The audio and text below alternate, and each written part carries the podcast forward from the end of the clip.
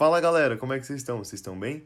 Aqui quem tá falando é o John Martins e eu tô muito feliz.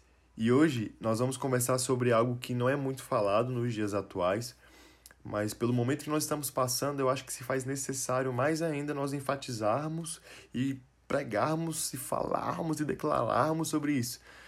E assim como essa palavra entrou no meu coração de uma maneira profunda, eu espero que de verdade Deus fale com você de uma maneira especial. Amém? Então vamos lá. Pensando e refletindo sobre o tema, eu senti o Espírito Santo soprar no meu ouvido a seguinte frase: Maranata não deve ser apenas um trecho de uma canção. Maranata não deve ser apenas um tema ou uma placa de igreja. Maranata precisa ser um estilo de vida. E para a gente começar, você precisa entender o que, que significa Maranata. Maranata significa o Senhor vem. E nós, como igreja, nós, como noiva de Cristo, nós precisamos entender que o significado dessa palavra, ele é cada dia mais real. Ele é cada dia mais forte. E nós precisamos abraçar a causa do evangelho e termos uma vida condicionada para que Maranata não seja apenas uma palavra, mas que ela seja um estilo de vida de verdade. Mas infelizmente, a nossa geração, ela tem se parecido com um cara na Bíblia chamado Onã. Você deve estar se perguntando, John, quem foi Onã? Gênesis 38 vai contar a história de Onã. Onã, ele foi o segundo filho de Judá. Judá teve três filhos, Er, Onã e Selá. Er, ele tinha uma mulher chamada Tamar. Porém, Er, ele era mau aos olhos de Deus, e Deus matou Er. E Onã, por ser o irmão mais próximo, ele tinha que cumprir uma lei chamada Lei do Levirato. E o que, que era essa lei? O que, que consistia nessa lei. Onã, ele tinha que ter relações com Tamar, ele deveria ter filhos com Tamar, para que o nome do seu irmão não saísse da terra. Ele deveria dar continuidade à sua descendência. E Onã, então, sem muitas opções, ele vai cumprir essa lei.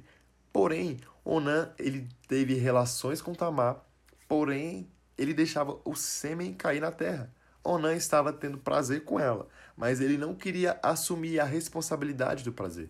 Onã estava tendo prazer com Tamar, mas ele não queria assumir um compromisso com Tamar. E o que, que Deus fez? Deus matou Onã, pois ele estava atrasando o nascimento de Cristo. Você deve estar se perguntando, meu Deus, João, por que, que a nossa geração se parece com Onã? A nossa geração, ela ama prazer. Nós somos viciados em prazer. Nós amamos o que uma experiência nos promove. Nós amamos sentir o Espírito Santo tocando na nossa epiderme. Nós amamos um Shaba mas são poucos. São poucos que assumem um compromisso de fato com Jesus. São poucos que entendem a urgência do Evangelho. São poucos que entendem o escândalo que foi a cruz. Nossa geração, ela, sabe, ela, ela é, é, vive uma vida como se tivesse tudo. E não, não é o prazer ele não é tudo, ele é consequência de quem vive uma vida, sabe, voltada entendendo os princípios e o porquê que Jesus ele, ele se tornou maldição em nosso lugar. Nós precisamos ansiar pelo casamento com o noivo. Nós não podemos viver como Onan, que apenas quis desfrutar do prazer. Nós precisamos assumir um compromisso. E eu quero dar dois exemplos bem rápidos de como nós, igreja, devemos viver. O primeiro exemplo está em Colossenses 1, 23. Colossenses 1, 23. Se permanecerdes fundamentados e firmes na fé, e não vos moverdes da esperança do Evangelho que tendes ouvido e que foi pregado a toda criatura que há debaixo do céu, e do qual eu, Paulo, me tornei ministro. Presta atenção. A igreja primitiva daquela época tinha tanta vontade de ver Jesus voltando no tempo deles que eles pregaram a todas as pessoas que existiam naquele tempo. Maranata, para eles, não era apenas uma palavra, não era apenas um mais um termo, mais uma frase. Maranata era um estilo de vida e é assim que nós devemos viver. O evangelho deve queimar dentro de nós mais do que qualquer outra coisa. Não faz sentido nós guardarmos para nós mesmos a, a, verdade que nos libertou. Não faz sentido a gente pegar é, é a vida eterna, a salvação e reter isso para a gente. Nós precisamos propagar, nós precisamos mostrar e levar essa mensagem a outras pessoas para que elas também conheçam e também sejam libertas por essa verdade.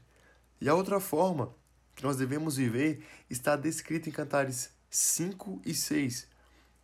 E Cantares, o livro de Cantares, ele tem duas vertentes: o amor de Cristo pela igreja e da mulher com o homem. O amado representa Cristo e a sulamita representa a igreja. No capítulo 5, eu vou, eu eu vou trazer um breve contexto para vocês. O amado está batendo na porta e, e a sulamita demora para abrir. E quando ela abre, ele não está mais lá. Então ela se desespera, está correndo nas ruas procurando seu amado.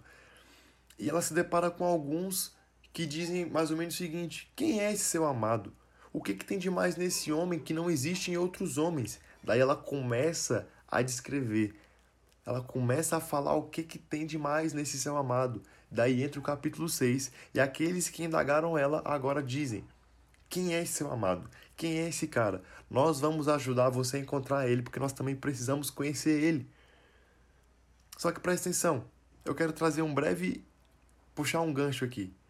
Se nós não abrimos a porta para a intimidade, nós vamos abrir a porta para o pecado. Como assim?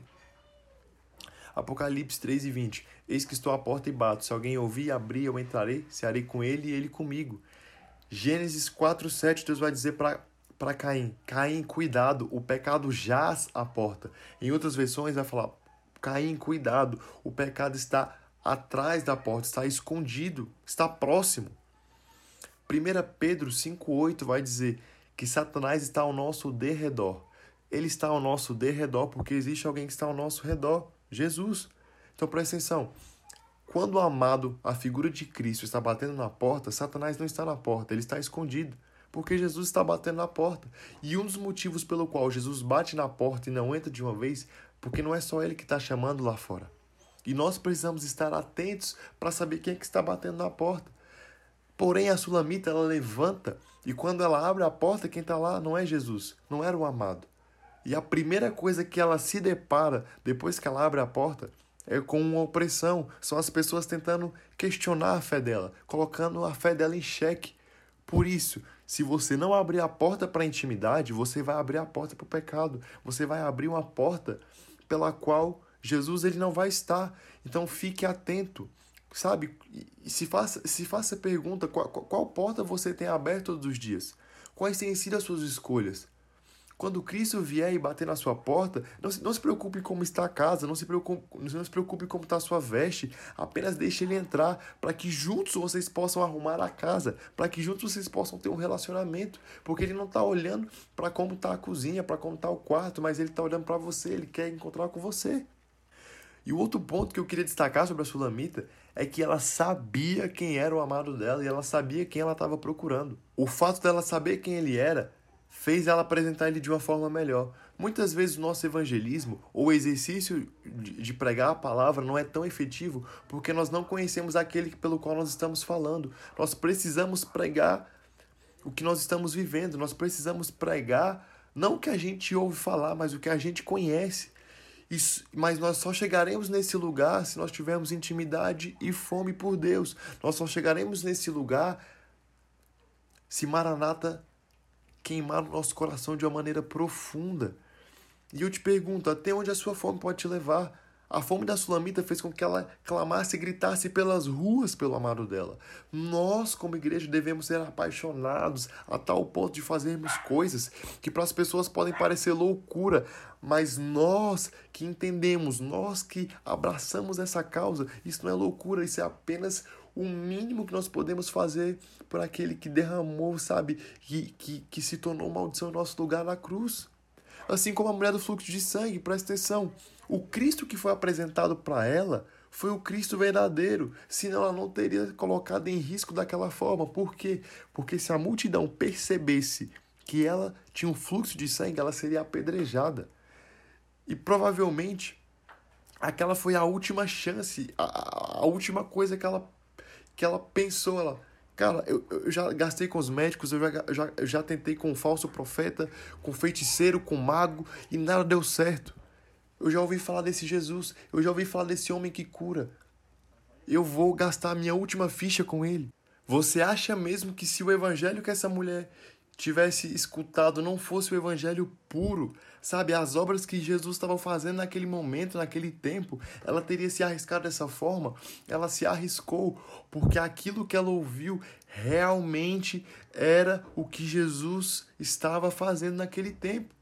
E isso aconteceu por meio de uma pessoa que provavelmente propagou essa mensagem de uma maneira correta. E eu termino essa palavra convidando você que se diz igreja e noiva de Cristo para um clamor diário. Que a saudade do céu ela entre no seu coração e que todos os dias nós possamos ser alcançados por essa esperança. A verdadeira esperança está naquilo que nós não vemos, está no, no, escândalo da cruz, está em Cristo, o autor e consumador da nossa fé. Essa é a nossa boa notícia. E que, sabe, nós possamos abraçar essa verdade que nós possamos entender que o que Jesus fez na cruz é um escândalo.